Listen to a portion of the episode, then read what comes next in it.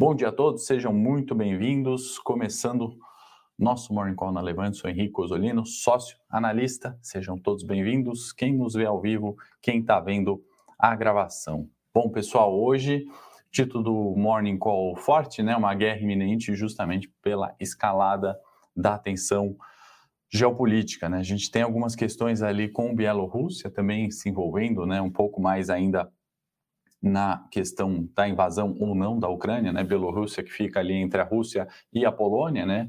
Vizinho superior da Ucrânia também tem influência é, geográfica importante, né? Então aqueles exercícios militares, né? Continuando ali sendo mais uma vez é, chacoalhando os mercados, né? Não teria como ser diferente. Então é nesse clima um pouco mais tenso que a gente começa essa semana e aí fica a minha mensagem, se eu puder passar, né? Temos carnaval na próxima semana, a gente tem que, obviamente, se atentar aos fatos, proteger o portfólio nessa semana, né? Fazer algumas alocações interessantes, né? Isso não é sair da renda variável, isso não é proteção, não é sair da renda fixa, isso também não é proteção, é conforme os fatos vão acontecendo, né, a gente movimentando as carteiras, posicionando em virtude do cenário, né, vendo sempre o horizonte que você está investindo, seja curto prazo ou longo prazo, dividendos, qual é o foco da sua estratégia. Né? Então, é, nesse tom de maior cautela, né, que a gente começa a semana, não teria como ser diferente, né? A gente vai comentar um pouco aqui sobre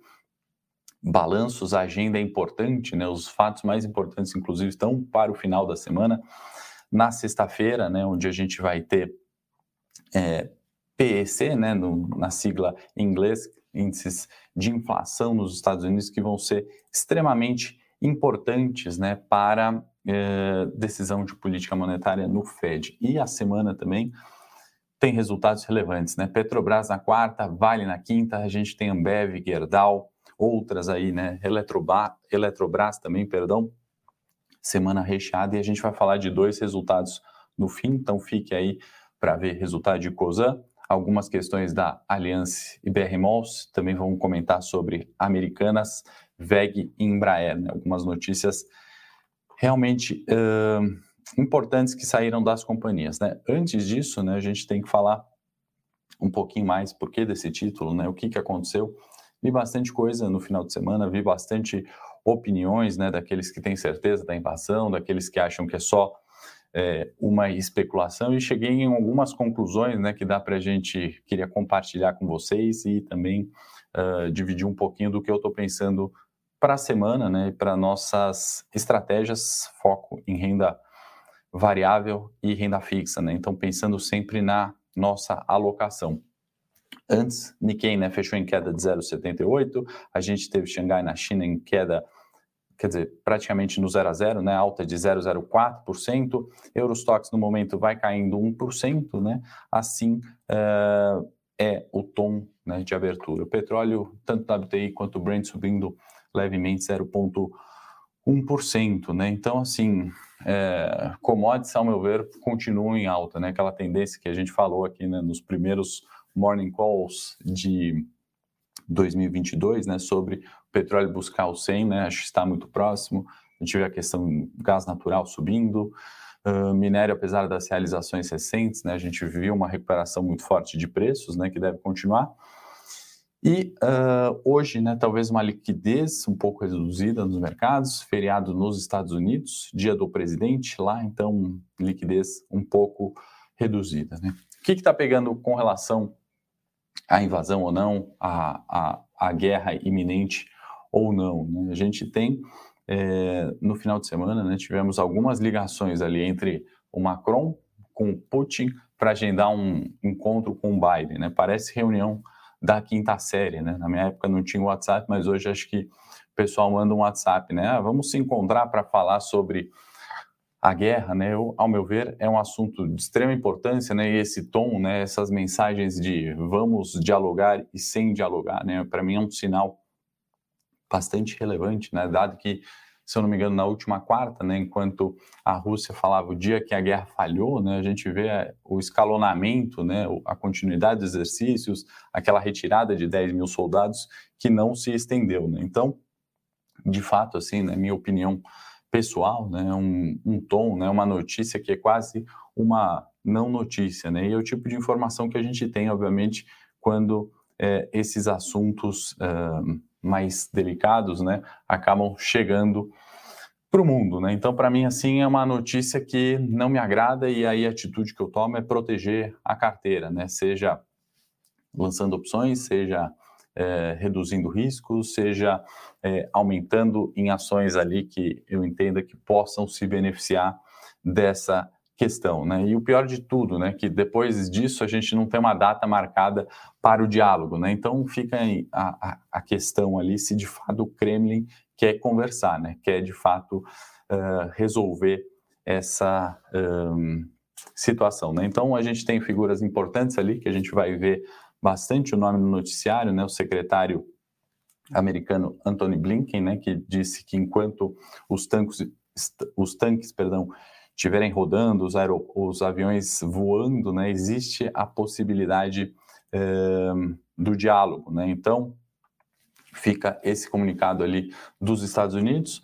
Do lado é, da Rússia, né, tem o ministro de Relações Exteriores, né, e a Rússia continua negando a intenção é, de invadir a Ucrânia, né, então não tem mais informações ali do que de fato pode é, vir daí, né? Eu acho que as informações que a gente tem, né, os comunicados consecutivos dos Estados Unidos querendo evacuar é, cidadão, cidadãos americanos, né, as embaixadas, é, o presidente ucraniano solicitando um cessar-fogo, né? Vale lembrar que a questão na Ucrânia em si a gente não vê aqui, não tem relação direta com os nossos mercados, mas de fato é uma tensão geopolítica, né, uma tensão geográfica muito grande. Né? As pessoas estão tentando, algumas, cruzar as fronteiras, a Rússia uh, tem provido algum auxílio ali, né, ou alguns criticam, falam que é um incentivo para os ucranianos que são rebeldes ou querem se anexar à Rússia, né, vão para a Rússia, né, em, em, em torno de 130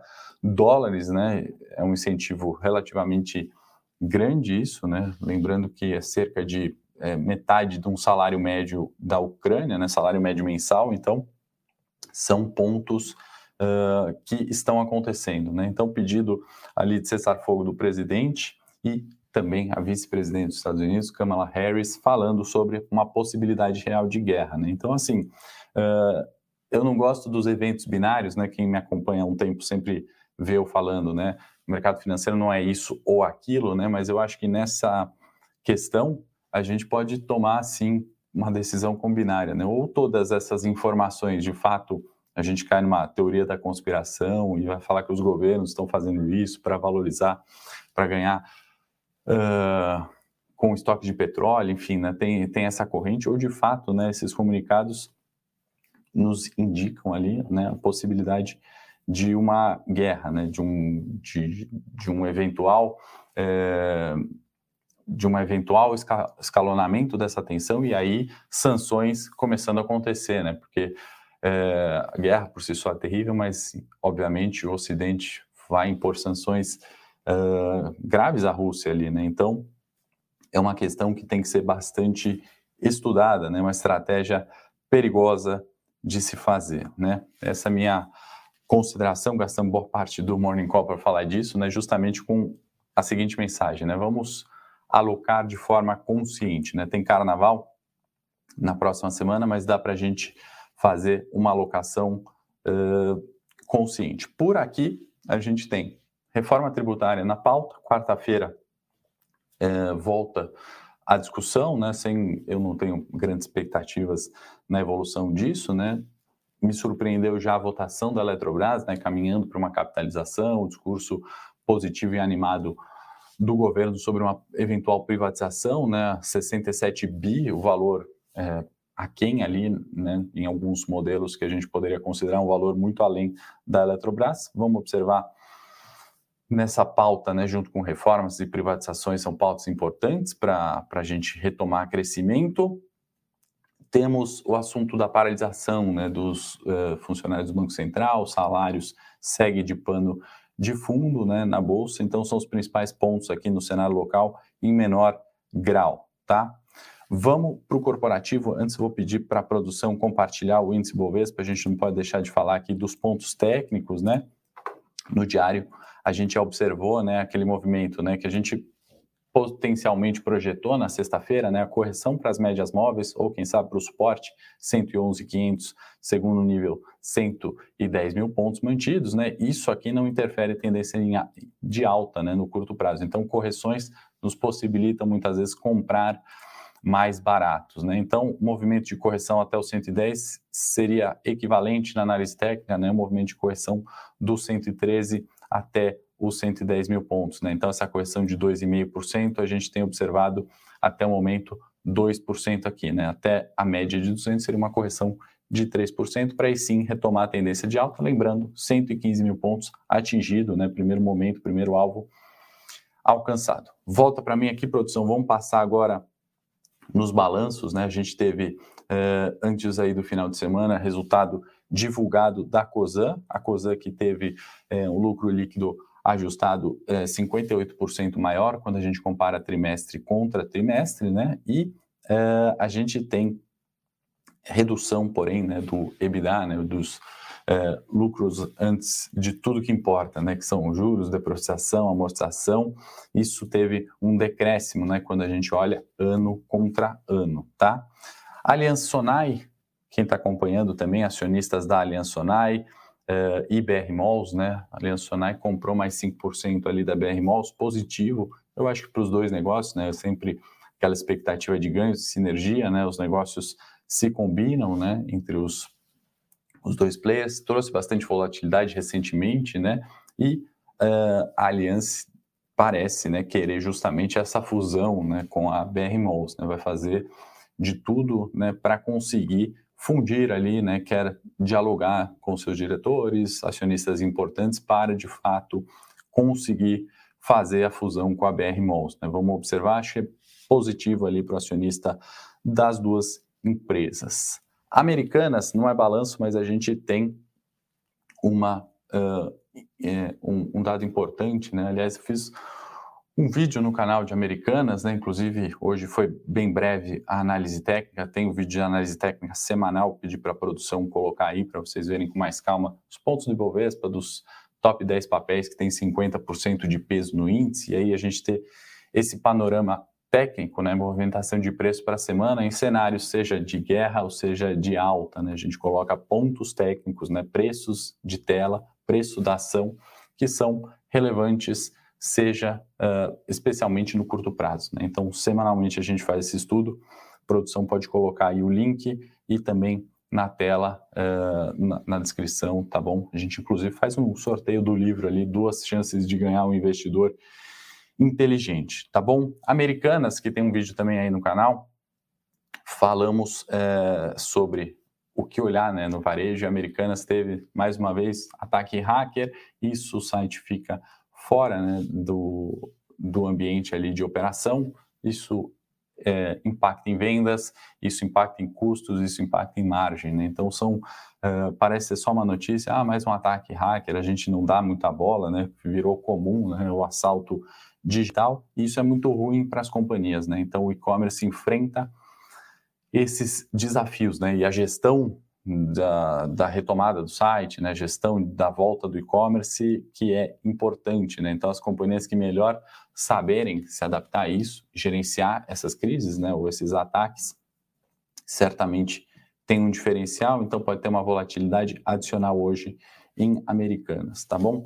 Para concluir, vamos falar de VEG e Embraer, né? A gente teve a VEG que é, forneceu aí 72 aerogeradores para a Eletrobras, e aí a gente tem comportamentos distintos das ações, né? A Eletrobras, pautada nessa, nesse call de possível privatização, tem recuperado de preços, né? E a VEG, no curto prazo, tem uh, caído um pouco, né? Um balanço ali, a gente tem alguns vídeos aí comentando também, Rafael falou sobre, né? A VEG no canal dele, quem tiver interesse, olha ali o vídeo explicando sobre VEG e o resultado, tá bom? E Embraer, notícia marginalmente negativa também, ao meu ver, pausou né, por três anos o desenvolvimento de um jato, o E175E, é, E2, né? Esse jato, mais do que o nome dele, que a gente nunca decora esses números, é, poderia gerar receitas adicionais ali à companhia, né? Então, marginalmente negativo, papel que tem patinado no curto prazo, talvez uh, muito em virtude dessa paralisação. Então, ao meu ver, negativo para as ações de Embraer hoje. Tá bom, pessoal? Bom, as informações hoje são essas, né? Bastante corrido, bastante coisa para falar. Se você gostou do Morning Call, não esquece de dar o like, é importante para mim. Se inscreve aí no canal. Uh, também deixa nos comentários o que, que você está achando aí, se vai ter ou não essa guerra. E amanhã, 8h30, estarei de volta aqui no Morning Call. Bom dia, boa semana a todos. Para saber mais sobre a Levante, siga o nosso perfil no Instagram, levante.investimentos. Se inscreva no nosso canal do YouTube, Levante Investimentos. E para acompanhar as notícias do dia a dia e mais sobre a Levante, acesse nosso site levante.com.br.